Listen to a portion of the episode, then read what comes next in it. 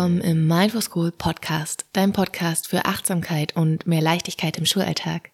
Ich bin Francis und ich freue mich, dass du hier bist und mir heute zuhörst bei dieser heutigen Folge zum Thema, wie kannst du es schaffen, dich davon zu lösen, es allen recht machen zu wollen.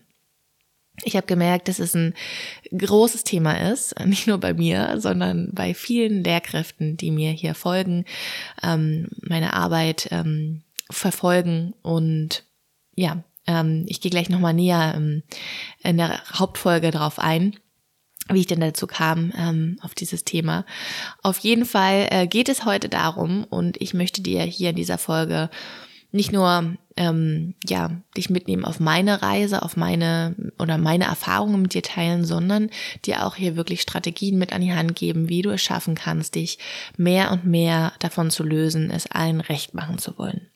Und bevor es jetzt hier gleich losgeht mit dieser Folge, ähm, noch ein kleines Announcement und ein kleiner Reminder. Nächste Woche, Donnerstag, vom 26. bis zum 29. Oktober, findet der Deutsche Lehrerkongress, Online-Lehrerkongress ähm, zum Thema Lehrergesundheit Back to Balance statt.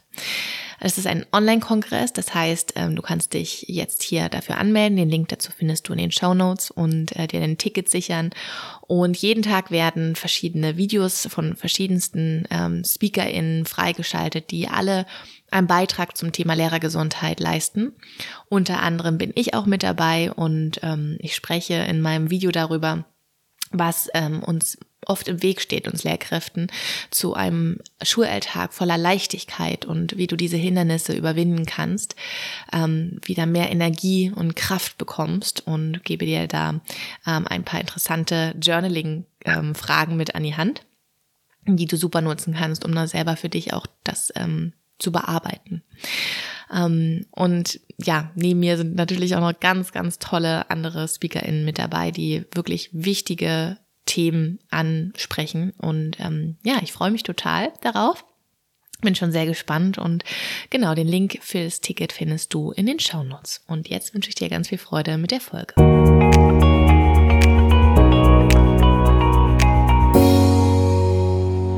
Ja, ich hatte ja schon in der vorletzten Podcast-Folge über das Thema auch gesprochen, das kurz angeschnitten, nämlich ähm, über Dinge, die du als gute Lehrkraft nicht mehr tun musst, es unter anderem allen recht machen zu müssen. Und ich habe diese Woche ein ähm, Reel auf Instagram gepostet, was nur diesen Aspekt ähm, aufgegriffen hat, nämlich es allen recht machen zu müssen und habe gemerkt, was das für eine Resonanz hatte und ähm, dass es wirklich so ein Schmerzpunkt ist bei vielen Lehrkräften ähm, und auch bei mir ganz lange war und vielleicht immer noch in, in Teilen auch ist. Und deshalb dachte ich, ich ähm, führe das Thema einfach hier nochmal ein bisschen expliziter und detaillierter aus und gebe dir hier auch ein paar Strategien mit an die Hand von mir als Lehrkraft, ähm, die mir geholfen haben und von mir als Coachin, die ähm, ja mit Tools und Strategien, die, die ich so parat habe, und äh, die ich dir hier äh, sehr ans Herz legen würde, um mit dem Thema da gut zu arbeiten und dich dann eben auch davon befreien zu können. Ja, es allen recht machen zu müssen. Wem, wem wollen wir das eigentlich allen recht machen? Wer ist das? Ich glaube, es sind ganz oft Eltern, wo wir wirklich große Angst auch teilweise haben, äh, was die Eltern denken, was die Eltern sagen und äh, was die Eltern tun. Und ich denke, das hat sich auch mit der Zeit jetzt äh, wirklich gewandelt. Früher hm, waren, glaube ich, die Eltern nicht so präsent in der Schule. Da war das ähm, der Bereich der Lehrkräfte, die da schalten und walten konnten, wie sie wollten. Und jetzt sind äh, die Eltern ja teilweise sehr, sehr stark mit im Boot, ob wir es wollen oder nicht. Und ja, das hat natürlich immer so zwei Seiten. Also einerseits finde ich das äh, gut, dass Eltern da mit drin sind und auch so eine, ja, im positiven Sinne Kontrollinstanz vielleicht auch ist, weil wenn ich mich als in meine Mama-Rolle jetzt reinversetze, natürlich möchte ich auch wissen, was bei meinem Sohn da irgendwann mal, das dauert ja noch ein paar Jahre, in der Schule abgeht oder ähm, ja, dass ich da schon auch beteiligt bin. Ähm, also das kann ich schon durchaus verstehen, dass man da vielleicht ähm, schon auch hinterher ist oder Sachen, die einem dann nicht so zusagen, ähm, wo man denkt so, oh, da läuft es vielleicht nicht so richtig, ähm, das da auch anzusprechen.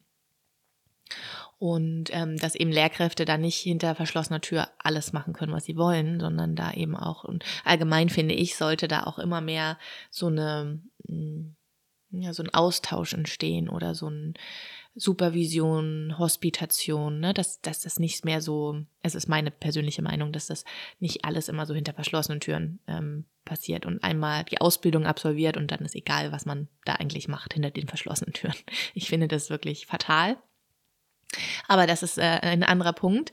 Ähm, natürlich ist es aber genauso ähm, die Frage, ja, wie wird kommuniziert, äh, welchen Anspruch haben teilweise Eltern und da ist es absolut so, dass die, dass in manchen Fällen das wirklich ähm, über, über bestimmte Grenzen geht und über den Einflussbereich auch der Eltern geht und äh, Lehrkräfte da wirklich ähm, großem Druck auch ausgesetzt sind. Und ähm, ja, und ich kann das durchaus verstehen, dass da viele Lehrkräfte Angst haben vor Eltern und ähm, deren Reaktion und es denen eben besonders recht machen wollen, um da den, dem Ärger auch aus dem Weg zu gehen.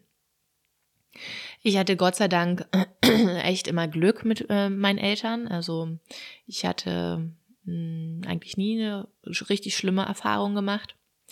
Ähm, vielleicht liegt es in gewisser Weise auch an meiner Haltung, beziehungsweise auch an, an der Arbeit, wie ich mit Eltern arbeite, wie ich sie sehe und wie ich ähm, mit denen arbeite. Und das möchte ich dir auch in dieser Folge ähm, am Ende noch mitgeben.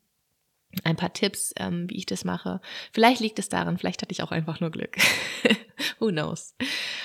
Ja, und ich glaube, dass wir es aber auch unseren SchülerInnen recht machen wollen. Und äh, das war auch ein ganz, ganz großes Thema in meinem Referendariat. Natürlich wollte ich die beste Lehrkraft sein, die beste Referendarin, den besten Unterricht machen und wollte alle SchülerInnen mitnehmen und ich wollte, dass es ähm, allen SchülerInnen gefällt. Allen 30 SchülerInnen in einer Klasse und dann mehrere Klassen. Ich wollte immer, dass es allen gefällt.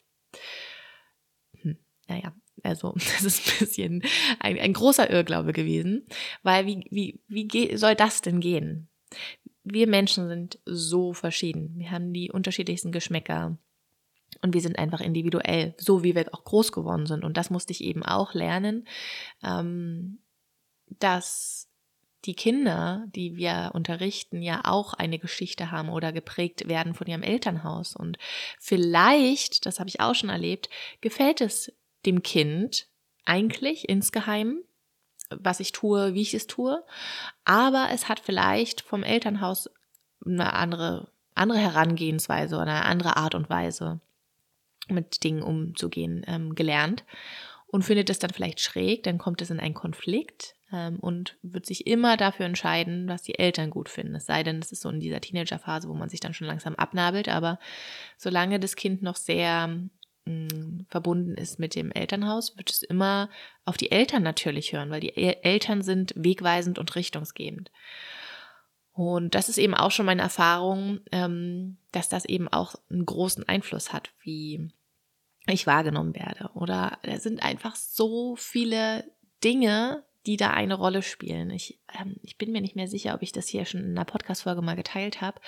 Ähm, ich glaube, ich glaube, das war auch in der vorletzten Podcast-Folge, ne, mit der einen Schülerin, die ähm, wo in meinem Referendariat, äh, wo ich mir einfach so Mühe gegeben habe, dass sie mich mag. Und es einfach nicht geklappt hat. Und ich dann im Elterngespräch mit der Mutter erfahren habe, dass ähm, ich sie ja an die äh, neue Freundin ihres Papas erinnere. Die Eltern waren getrennt und deshalb ähm, mochte es nämlich überhaupt nicht. und ja, da hätte ich mich auf den Kopf stellen können. Ähm, das hätte einfach nichts gebracht. Und diese ganzen Dinge, die haben wir oft nicht, da haben wir einfach keine Kontrolle drüber, keinen Einfluss drauf. Und das ist auch okay so. Und es ist auch okay, dass wir, ähm, dass Menschen unterschiedliche Dinge gut und nicht gut finden unterschiedliche Geschmäcker haben. Es ist jetzt nur die Frage, wie geht man damit um und wie kann man eine gute Basis finden, um gut zu arbeiten miteinander, weil das ist ja natürlich wichtig. Ne? Also ob man einen nun mag oder nicht, ähm, das ist das eine, aber kann man denn gut miteinander arbeiten? Sowohl die Eltern als auch die Kinder und die Jugendlichen. Und äh, bei mir war das mal, also ich habe jetzt, ich habe mehrere Beispiele natürlich, aber mir fällt gerade ein ähm, beim Thema Klassenfahrt. Ich weiß noch, äh, da war die Frage, ja, wo es hingeht und was wir denn machen. Da war so eine, eine Idee war so ein bisschen Survival-mäßig, draußen campen und ja, so einfach eine coole Zeit haben. Und das andere war so städtemäßig und ähm, naja, ich hatte da ein paar Sachen rausgesucht und das vorgestellt der Klasse und ähm, wie es natürlich so war, es war einfach, ich dachte so, ja, wir werden uns jetzt einige noch was und dann sind alle happy und freuen sich mega auf die Klassenfahrt. Naja, ein Pustekuchen. Jeder wollte irgendwie was anderes. Die ganze Klasse war dann total äh, zerteilt. Also einige wollten in die Stadt, die anderen wollten aber das Survival-Training. Und dann irgendwann dachte ich, okay, also wir kommen hier einfach nicht auf einen Nenner. Und ich kann es nicht allen recht machen. Und ich darf hier in die Führung kommen. Und ähm, mit im Austausch mit, mit, den, mit den Jugendlichen, wie wir es machen. Und dann aber entscheiden, dahin geht's und ähm, wir machen uns dann eine richtig tolle Zeit. Und genauso war das auch mit äh, der Unterrichtsgestaltung. Ja, ich meinte ja schon im Referendariat fand ich das extrem, dass ich nicht nur versucht habe, meinen SchülerInnen das recht zu machen, sondern natürlich dann auch den Mentoren und meinen äh, Fachseminarleitern und dem Hauptseminarleiter und überhaupt allen. Was ja natürlich auch, ja, das ist ähm, super schwierig und nicht möglich. Weil ja, du kannst dich natürlich an diesen Kriterien orientieren, um es den Fachseminarleitern dann recht zu machen, aber ähm, es kommen ja trotzdem immer noch so diese persönlichen Geschmäcker und Meinungen rein. Und ähm, da kannst du dich so toll an die Kriterien halten und das so toll machen, äh, was die da sich so wünschen. Und dennoch dann sagen vielleicht einige, ja, ich weiß auch nicht, irgendwie fehlt mir da was. und eine Situation war auch bei mir, ähm, das, die habe ich noch sehr stark abgespeichert. Und zwar bin ich ähm, sehr strukturiert und auch sehr klar in dem, was ich tue, wie ich es tue als Lehrerin. Und das wird eigentlich sehr im, im Feedback von SchülerInnen wird das immer sehr geschätzt und die fanden das immer sehr toll und ja, weil es einfach auch richtungsgebend und orientierend ist. Und ähm, ich hatte aber mal einen Schüler und der hat gesagt, ja, ich weiß auch nicht. Sie sind immer so klar und so, so, das ist alles so durchgeplant. Das mag ich überhaupt nicht. Und da dachte ich, ach krass, ja. Ja, da ist es wieder. Ne? Also es wird immer Menschen geben, die etwas blöd finden. Und ich weiß einfach, wie viel Kraft mich das gekostet hat, es wirklich diesen verschiedensten Erwartungen und ähm, Geschmäckern äh, dem, dem Recht, zu, gerecht zu werden. Und ähm, auch diese Angst vor Kritik, vor Ablehnung, vor Konflikten, auch das war wirklich ähm, lange Zeit ein Antreiber, aber im negativen Sinne. Ich muss perfekt sein, ne? ich muss es allen recht machen.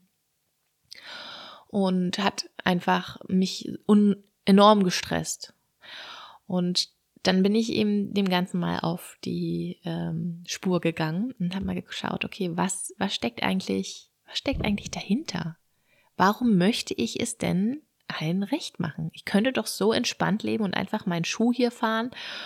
Ja, und die einen mögen es, die anderen nicht, ist okay. Aber warum habe ich so eine Angst innerlich? Ich habe richtig Angst gespürt und einen Druck und Stress.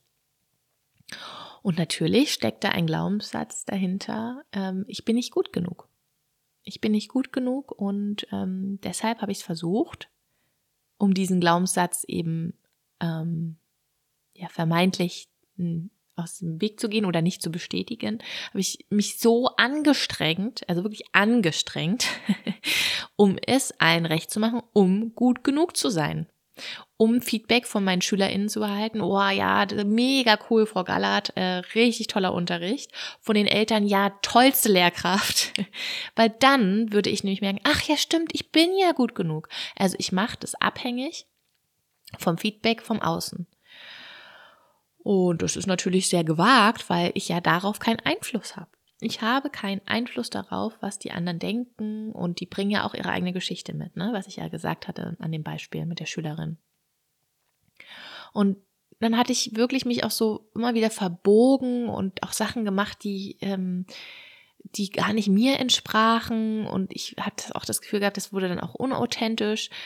Ähm, genau, und habe dann eben diesen, immer wieder den Blick und dann tiefer auch gearbeitet mit diesem Glaubenssatz, ich bin nicht gut genug. Und der kann ja in den verschiedensten Lebensbereichen immer wieder auftreten. Das ist jetzt nicht so, dass man das einmal löst und dann ähm, war's das, sondern der tritt halt immer wieder mal auf. Und ich habe in der Kindheit total stark gelernt, ich muss leisten, um liebenswert zu sein, um Liebe zu bekommen, um ähm, ja, um gut genug zu sein, um das Gefühl zu haben, hey, ähm, ich bin gut genug. Da, dazu musste ich leisten und ähm, auch vermeintlich perfekt sein. Und das ist natürlich etwas, was tief drin sitzt. Ähm, es ist ein Muster. Und ich kenne aus der Arbeit mit Lehrkräften als Coachin, weiß ich, dass es auch äh, vielen anderen Lehrkräften so geht. Und dieser Glaubenssatz, ich bin nicht gut genug, haben eh ganz viele Menschen, tragen in sich. Ähm, und da lohnt es sich halt immer wieder auch hinzugucken. Und deshalb bin ich eben ein Freund davon, auch immer tief zu schauen. Also wenn mich etwas im, ähm, im Hier und Jetzt blockiert oder ich Leid erfahre, irgendwas nicht so richtig ähm, im Flow ist. Ja, ich stelle mir es immer so vor, wie so ein Fluss, der so fließt und wenn dann so eine Blockade drin ist, dann kann der Fluss nicht mehr richtig fließen, das Wasser nicht mehr richtig fließen und dann lohnt es sich immer hinzugucken, okay, was ist da die Hürde gerade? Und das ist eben, ne, ich habe gemerkt, ich bin, das kostet mich super viel Kraft und Energie und es ähm, setzt mich in, in Stress und dahin zu gucken und nicht nur zu gucken, okay, an der Oberfläche, was kann ich denn jetzt tun, um vielleicht noch besser zu werden oder wie kann ich die Kommunikation verändern und so. Das sind ja alles ganz praktische Tipps, die auch super hilfreich sind. Aber meine, meine Arbeit und mein Ansatz in meiner Arbeit immer ist es, tief zu schauen und zu gucken, was liegt denn da in der Wurzel? Was ist das eigentliche Thema? Ja. Warum verhalte ich mich so, wie ich mich verhalte? Und da lohnt sich halt immer der Blick auch in die Kindheit und die Erfahrungen, die wir gemacht haben, die Glaubenssätze, die uns prägen. Und ähm, manchmal ist es gar nicht so einfach selber zu bearbeiten. Da lohnt sich dann eben auch die Hilfe in Anspruch zu nehmen von außen und da sich wirklich nicht zu scheuen. Also wirklich mutig zu sein, zu sagen, hey, ich, ich hole mir mal hier einen Coach, einen Coachin für ein paar Sitzungen und ähm, schau mir mal das Thema mit dieser Person an oder mit einem Therapeut, mit einer Therapeutin. Und hier auch nochmal ein Disclaimer. Viele haben dolle Angst, äh, als verbeamtete Lehrerin oder Lehrer ähm, Therapie in Anspruch zu nehmen. Bitte habt keine Angst. Wenn ihr das Gefühl oder wenn du das Gefühl hast, du brauchst Hilfe, dann sollte niemals diese Verbeamtung oder die Angst davor, was passiert denn mit meiner Verbeamtung, wenn ich denn ähm, irgendwie Therapie in Anspruch nehme, ähm, im Vordergrund stehen. Das sollte niemals ausschlaggebend für deine Entscheidung sein. Du darfst dir immer, immer Hilfe holen. Und das andere wird sich alles fügen und finden. Ähm, du, keiner braucht irgendwie Leiden. Und ähm, ja, da bloß weil, weil man Angst hat ähm, vor der, was dann passiert eben mit der Verbeamtung. Natürlich ist mit Therapieplätzen nochmal ein anderes Thema. Aber auch da einfach losgehen, ausprobieren, Therapeuten anschreiben, wenn man denn Hilfe braucht. Oder eben auch Coaching Sachen annehmen. Oder wenn es nicht so akut ist, kann man auch ähm, mit anderen Dingen ja gut arbeiten. Also vielleicht auch ein Seminar besuchen, Online-Kurs, einen Podcast hören ähm, und selber reflektieren.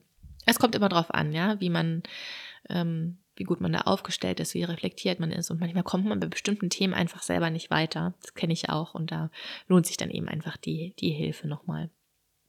Und ich finde, das sollte eben auch nochmal dieses Bild von in Anspruch nehmen von von außen, von Therapie, Coaching, äh, das sollte, darf sich auf jeden Fall ändern. Und ich glaube oder ich würde mir wünschen für Lehrkräfte, dass jeder, jede Lehrkraft einen, einen Coach äh, an der Seite hat zur Supervision, zur Besprechung von bestimmten Themen, ähm, zur Aufarbeitung, zum ähm, Ordnen von, von Dingen.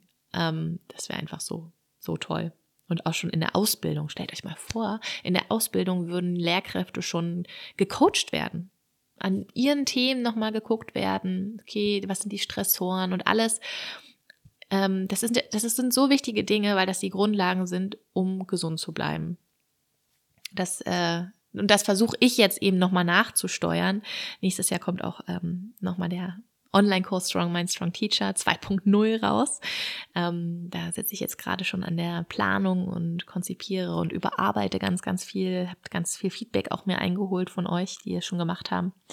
Und da geht es eben darum, ne, nochmal wirklich tief zu schauen und zu gucken, okay, was sind, was sind die Antreiber, was sind die Muster, was stresst mich. Genau, das jetzt erstmal dazu.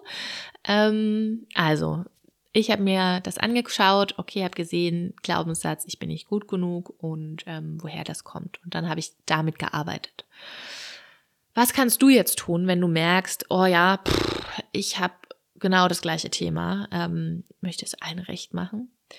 Ganz wichtig, und das ist, glaube ich, immer der Schlüssel, um überhaupt etwas zu verändern und der allererste und wichtigste Schritt auch, eine Bewusstwerdung von deinen Gedanken. Also dieses bewusste Wahrnehmen, wann ist solche so eine Situation, wo ich diese Angst habe oder dieses Gefühl habe, oh Gott, ich muss es allen recht machen, dass wirklich an diesen Knackpunkt gehen, vielleicht auch manchmal rückblicken, das kann auch hilfreich sein, weil manchmal schafft man es nicht gleich in der Situation, sondern am Abend vielleicht, wo du merkst, du spürst nochmal nicht rein und denkst so, boah, oder wenn du dir Sorgen machst ähm, vor der äh, Elternversammlung oder so, da nochmal reinzugehen und zu gucken, okay, welcher Gedanke ist da gerade? Welcher Gedanke begleitet mich hier eigentlich?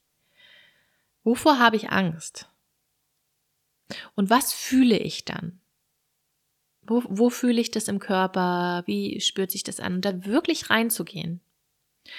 Und Freunde der Sonne, das macht schon einen mega Unterschied, weil du dann nämlich aus diesem Autopilotenmodus rauskommst und merkst, was da eigentlich, du gehst auf eine Metaebene.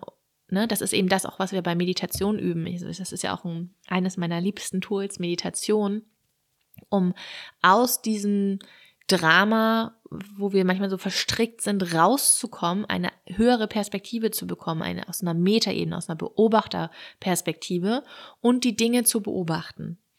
Und das ist eben super hilfreich, wenn man nur, wenn du da schon ein bisschen geübt bist in, in der Meditation, ähm, diesem Wahrnehmen von dem, was ist, aus dieser Perspektive. Also nicht, oh Gott, ich gehe mit meinen Gedanken mit, sondern, ah, ich beobachte jetzt mal, was meine Gedanken denn da sind. Und bekomme so einen Abstand von denen eben auch, weil du merkst, du bist ja gar nicht deine Gedanken. Weil die Gedanken, die kommen und die gehen wieder. Deshalb bist du das nicht. Du hast Gedanken. Und die Gedanken, da hast du teilweise einen Einfluss und teilweise aber auch nicht. Ja, und deshalb ist es dein innerer Kommentator, der da immer wieder kommt. Das sind diese Gedanken, die ja auch äh, geprägt sind aus deiner bisherigen Erfahrung, der und je nachdem auch ähm, immer wieder in diesem Überlebenskampf sind, also eher auf dieses Überleben ausgerichtet sind und eher dann die Gefahren sehen. Daher ist es ganz nützlich, das zu verstehen und mal einen Blick drauf zu werfen, okay, was denke ich denn da die ganze Zeit? Und dann im zweiten Schritt sich zu fragen, okay, stimmt das denn wirklich? Stimmt es, dass ich bei der Elternversammlung äh, ja irgendwie das allen Eltern recht machen muss und dass, ähm, dass ich nur eine gute Lehrkraft bin, wenn, wenn dann alle happy rausgehen und sagen, yay, haben sie richtig gut gemacht. Wenn keine Fragen kommen, keine äh, komischen Themen. Stimmt es? Natürlich stimmt das nicht, weil ich habe darauf gar keinen Einfluss. Ich kann mich ja so anstrengen, wie ich möchte. Und ich kann mein, also das eine ist, ich kann mein Bestes geben und dann in diesem Bereich das tun, was, was für mich das Beste ist. Und den anderen, alles, was darüber hinausgeht, loslassen und sagen, darauf habe ich jetzt keinen Einfluss, da habe ich keine Kontrolle drüber. Ich gebe das einfach ab und ich weiß nicht, wie, wie da ein Vater gerade drauf ist. Vielleicht hat er einen mega schlechten Tag gehabt und sitzt dann da angefressen und äh, mag das überhaupt nicht, wie ich spreche oder hier, wie ich meine die Versammlung gestalte oder whatever, was ihn gerade beschäftigt. Und dann haut er halt so eine Spitze raus. Ja, habe ich keinen Einfluss. Ich habe nur einen Einfluss drauf, wie ich reagiere dann drauf. Und was, wie ich das bewerte, das Ganze. Ob ich Schlussfolgere, ach, stimmt. Ja, ich bin ja eigentlich gar nicht gut. Jetzt greift er genau meinen Punkt an. Genau das Thema, da geht er rein. Oder ob ich sage, ja, vielleicht nehme ich mir bestimmte Sachen davon mit, was er gesagt hat, aber andere Sachen, ja, die lasse ich auch äh, weiterziehen. Die dürfen, die dürfen passieren. Und ähm, ich weiß, dass ich, dass ich gut bin. Ich weiß, dass ich eine gute Lehrkraft bin. So, und ähm, das heißt nicht, ignorant zu werden ne? und Scheuklappen auf und zu sagen, ich, ich sehe nichts mehr, ich höre nichts mehr, ich mache hier einfach meinen Schuh. Das heißt es nicht. Immer auch offen zu sein. Das ist halt diese Balance, ne? Das sind so wie auf zwei Polen zwischen diesem Ignorant und dieser Schutz. Ähm, ich sehe nichts mehr, ich höre nichts mehr, ich höre auf gar nichts, ich äh, reagiere auf nichts, ich, ich habe Recht. Und auf der anderen Seite dieses ganz Extreme, dann verbiegen und ähm, mit allem, was die, was andere sagen, mitgehen. Und da in eine Balance zu kommen, bei sich zu sein und zu sagen, ja, dafür stehe ich, das finde ich wichtig, da aber auch in eine Verhandlung zu gehen, zu sagen, ja, äh, darüber können wir nachdenken, ja, und da eben ähm, ein gutes Miteinander auch zu finden. Und das dritte ist, mach dir klar, du kannst nicht jedem gefallen. Es ist einfach unmöglich. Und das immer wieder im Kopf zu haben. Egal wie du dich anstrengst. Und du musst dich auch nicht anstrengen. Anstrengung bedeutet auch immer so, hm, woher kommt es jetzt gerade? Aus wel was ist der Antrieb? Ist es aus Angst oder ist es aus Freude? Und ich, in meiner, in meinem Leben habe ich bisher die Erfahrung gemacht, wenn es schwer wird, wenn es anstrengend wird, dann bin ich nicht so richtig auf dem richtigen Weg. Weil der Fluss, der darf fließen und das ist leicht, wenn er fließt. Und wenn es schwer wird, dann ist irgendwas, wo ich nochmal hingucken darf. Und das Letzte, was ich dir hier gerne mitgeben möchte, ist, dass du dir nochmal ganz bewusst machst, was ist dir denn wichtig? Welche Werte möchtest du denn vertreten? Für was möchtest du stehen? Und für die auch einzustehen, zu sagen, ja, sehen andere anders, ich mach's so und das ist mir wichtig und dafür stehe ich. Und diesem Weg folgst du. Ja, da, da musst du, das ist nämlich Authentizität und ähm, ich glaube, das ist jetzt so eine Hypothese, ob die stimmt, I don't know, aber ich habe manchmal das Gefühl, dass Menschen merken, wenn andere Menschen unsicher sind und wenn man die auch so ein bisschen so rausbringen kann aus dem. Aber wenn so eine Person ganz bei sich ist, ganz bei sich ruht, weiß, wofür sie steht, offen ist für konstruktives Feedback, aber so ganz bei in sich ruht, dann ist da kaum Angriffsfläche, habe ich, hab ich die Erfahrung zumindest gemacht. Und ja, genau. Und alles andere ist manchmal so eine Einladung. Also wenn ich ein Thema in mir habe, dann erscheint das meistens dann auch im Außen und dann denke ich mir so, ah ja, danke für den Hinweis, hier darf ich nochmal hingucken. und zu guter Letzt möchte ich dir jetzt noch ähm, ein paar Tipps mitgeben, wie du mit den Eltern gut umgehen kannst oder was mir geholfen hat in der Arbeit ähm, mit den Eltern. Und das Allerwichtigste, finde ich, ist Transparenz. Also ich mache vieles transparent, weil ich eben auch immer wieder aus der Brille aus der Mama-Brille schaue, aus der Elternbrille. Ja, also ich versuche auch die Perspektive einzunehmen und zu gucken, okay, was würde ich denn wollen als Mama von meinem Sohn? Was fände ich denn toll? Und da eben die Eltern auch abzuholen, weil, also ich arbeite ja mit Jugendlichen und viele Jugendliche erzählen nicht so viel zu Hause, was da in der Schule abgeht. Und deshalb finde ich es total schön, ähm, Eltern damit ins Boot zu holen, die zu informieren, was wir gerade machen, welche Projekte anstehen, ähm, ich habe auch manchmal so äh, monatliche Mails geschrieben zum Klassenklima, was da gerade so passiert, welche Themen da gerade sind, ähm, woran wir arbeiten. Ähm, also auch so zwischenmenschlich, woran wir arbeiten. Das, ähm, ja, das haben, das fanden die immer ganz schön und eben auch transparent zu machen, meine Gedankengänge, ja, wie ich, wie ich handle. Das sage ich meistens auch, wenn ich neue Klassen übernehme mit Eltern, versuche ich das auch immer da transparent zu machen, was mir wichtig ist, ähm, wofür ich stehe. Und genau, dass sie es einfach nachvollziehen können. Und ganz wichtig finde ich, Eltern auch immer als Teamplayer zu sehen. Die nie als Feinde zu sehen, weil das ist schwierig und das kostet super viel Kraft, sondern ich versuche alle Eltern zu sagen, hey, ihr seid hier genauso mit im, im Boot, kommt mit rein. Wir sind alle ein Team. Und äh, neulich habe ich ein tolles Interview gehört äh, mit Caroline von St. Ange, Learn, Learning ähm, with Caroline auf Instagram. Ich denke, ganz viele von euch kennen sie. Und sie war im Hotel Matze und hat gesagt, dass die Eltern die Experten für das Kind sind und wir Lehrkräfte die Experten für das Lernen. Und das zusammen macht eben ein tolles Team. Und das fand ich so wertvoll.